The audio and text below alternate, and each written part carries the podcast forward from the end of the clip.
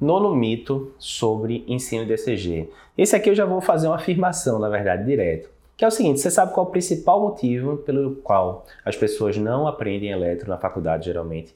Falta de método. Então, mais uma vez, eu cada vez mais acredito que o ensino em medicina ele tem que contar uma história. É uma história que tem começo, meio e fim. Então você vai ver, às vezes o pessoal fala, ah, tal aula foi muito chato, não sei o que, deu meia hora, 40 minutos de aula, já não aguentava mais olhar para a aula. Vê bem, você que gosta de cinema, você já viu algum filme de duas, três horas? Quase certamente que sim, até porque hoje em dia qualquer filme passa duas horas. Eu, por exemplo, gosto de, de universo geek, né? Então você pega Senhor dos Anéis, versão estendida, quatro horas de filme, e quem gosta fica lá quatro horas vendo o filme sem perder nada. Como é que pode um filme de quatro horas você conseguir assistir continuamente em uma aula por exemplo, você com 20 minutos você já está querendo passar para a próxima porque não está indo para frente. É falta de método, não está contando uma história, né? Então, mais uma vez, tem gente que maratona, pega aí os Três Senhores dos Anéis, fica 10 horas, 11 horas vendo o filme direto, tá? Por quê? Porque está contando uma história, é uma história que envolve, é uma história que tem começo, meio e fim. Então, quando você vai para eletro, por exemplo, voltando agora para o nosso exemplo, então, o que acontece em boa parte das faculdades? Tem uma primeira aula lá, tipo, noções gerais de eletro, onde o pessoal vai falar, né, como é que se formam as ondas, aquelas coisas todas. E geralmente a segunda aula já é indo para a parte complicada. Não, vamos, segunda aula vamos falar de sobrecarga de câmara. Terceira aula vamos falar de infarto. Quarta aula vamos falar de arritmia. Fica uma coisa que não tem uma história direito. Você está lá vendo a base do eletro, como se formou, seria como se fosse um filme de origem da Marvel, digamos ali. E aí, de repente, você já cai num filme com um milhão de personagens, de uma coisa complexa, um vindo de um lado, outro vindo do outro. Rapaz, não estou entendendo mais nada. Me perdi aqui na história. Então, o nosso método não é esse ensinar. O nosso método é, você tem, são meio que três degraus que você tem que seguir. O primeiro degrau, e que você tem que gastar ali um bom tempo nesse, é eletronormal. Você só pode ir para o eletronormal depois que a pessoa já tem, para o eletroalterado, desculpa, depois que ela tem completa noção do que é o eletronormal. Então, quais são as características de uma onda P normal? Quais são as características de um QRS normal? De onda T normal? Como é que eu sei que o ritmo normal do coração é sinusal e quais são os critérios para ritmo sinusal sem eu ter que decorar que tem que ter onda P positiva em tal derivação, em tal derivação? Por que tem que ser positivo em tal derivação? Qual a lógica por trás disso? Então, depois que você sedimenta toda essa primeira parte, do eletronormal, que não vai ser em 10, 20 minutos, né? Demora algumas horas para você sedimentar bem essa parte. Aí você vai como se fosse para o, o, segundo filme, né? Fazendo a analogia do Senhor dos Anéis. Você vai para o segundo filme, que é aquele filme mais complexo já, que vai ser o eletroalterado. Aí você vai falar assim, infarto, sobrecargas de câmeras, tá? Mas veja, a pessoa já tem toda a base da primeira parte, do primeiro filme, ela já conhece os personagens bem pelo nome, né? Ela não vai ficar se confundindo com isso. E a terceira parte, que geralmente nas trilogias o terceiro filme é o filme que encerra tudo ali, aquela coisa toda, né? Que fecha a, o esquema. Às vezes com chave de ouro, às vezes não, depende da trilogia.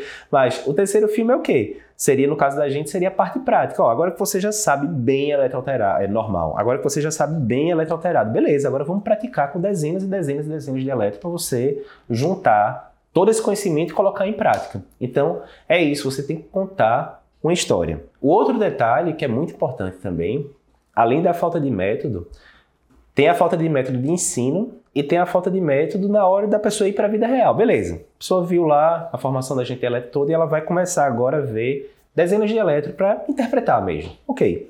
Como é que eu faço para interpretar esse eletro agora? Do começo ao fim, sem me perder, porque é muito comum isso, né? Você está ali avaliando e aí depois você termina, não, eu acho que tem isso, isso e isso no eletro. Alguém fala, não, intervalo QT, eita, rapaz, intervalo QT eu esqueci de avaliar. Por quê? Porque você não seguiu um checklist. Então, a segunda coisa é essa: tem um método de ensino, beleza, mas também tem um método para você interpretar um eletro. Tem um, um, livro que eu gosto muito que é The Checklist Manifesto. É Atu Gawande, se eu não me engano o nome do, do autor. Ele é um cirurgião. E ele vai falando de onde é que surgiram os checklists, né? E aí, dando um spoiler do livro, ele fala de um acidente que teve de uma empresa de, de aviação. Se eu não me engano, foi Boeing. O avião caiu, né? Matou não sei quantas pessoas. Tá? Por quê? Porque quando foram ver, tinha uma alavanca que tinha que ter sido puxada e não foi puxada e tal. E eles vêm, né, eles fazem a engenharia reversa de por que aconteceu o acidente. E depois eles vêm, não, o que é que a gente tem que fazer? Vamos botar um checklist, porque aí todo piloto que for, mesmo que ele não tenha costume com aquele avião, Na hora que ele chegar ali, ele vai seguir esse checklist aqui e ele não vai se perder. E depois disso, tem trocentos milhões de voos com essa mesma máquina sem nunca ter um acidente aéreo. Né? Foi daí que surgiu o checklist. O checklist é, é validado em várias áreas, incluindo na medicina. Nesse livro ele fala né, dos estudos que tem em relação à, infecção de acesso central que foram feitos lá nos Estados Unidos, que depois que o pessoal implantou um checklist básico, diminuiu assim absurdamente a taxa de infecção relacionada a catéter, porque o pessoal tomava os cuidados lá de asepsia, né? Tanto na hora de implantar o catéter quanto depois na manutenção. Então, sempre que você tem uma atividade que tem mais do que um, dois, três passos, né? Assim, é uma atividade é, minimamente complexa e que você pode passar batido por alguma coisa, use um checklist, né? A gente usa isso direto no Cardio Papers, né? Ah, tem vários mnemônicos que a gente inventa. Ah, eu estou com um paciente com DAC crônica, quais são as medicações que eu não posso esquecer de prescrever? IEBA, I de ECA, E de estatina, B de beta-block, A de aspirina, exemplo. Ou uh, eu estou com um paciente com IC fração de reduzida e que não está melhorando dos sintomas com tratamento básico, IECA, beta-block, espirona, o que é que eu posso pensar? Aí tem um, um mnemônico lá, Niprid FV, N de nitrato de dralazina, I de vabradina, e aí por aí vai. A gente vai colocando né, a indicação de cada um, porque senão, imagina, né? Várias opções ali, você pode esquecer que aquele paciente tinha indicação de um ressincronizador, esquecer que aquele paciente tinha indicação do CDI. Se você não tem um checklist para seguir, a chance de você esquecer alguma dessas coisas é enorme, né? Principalmente você atendendo dezenas de pacientes num dia.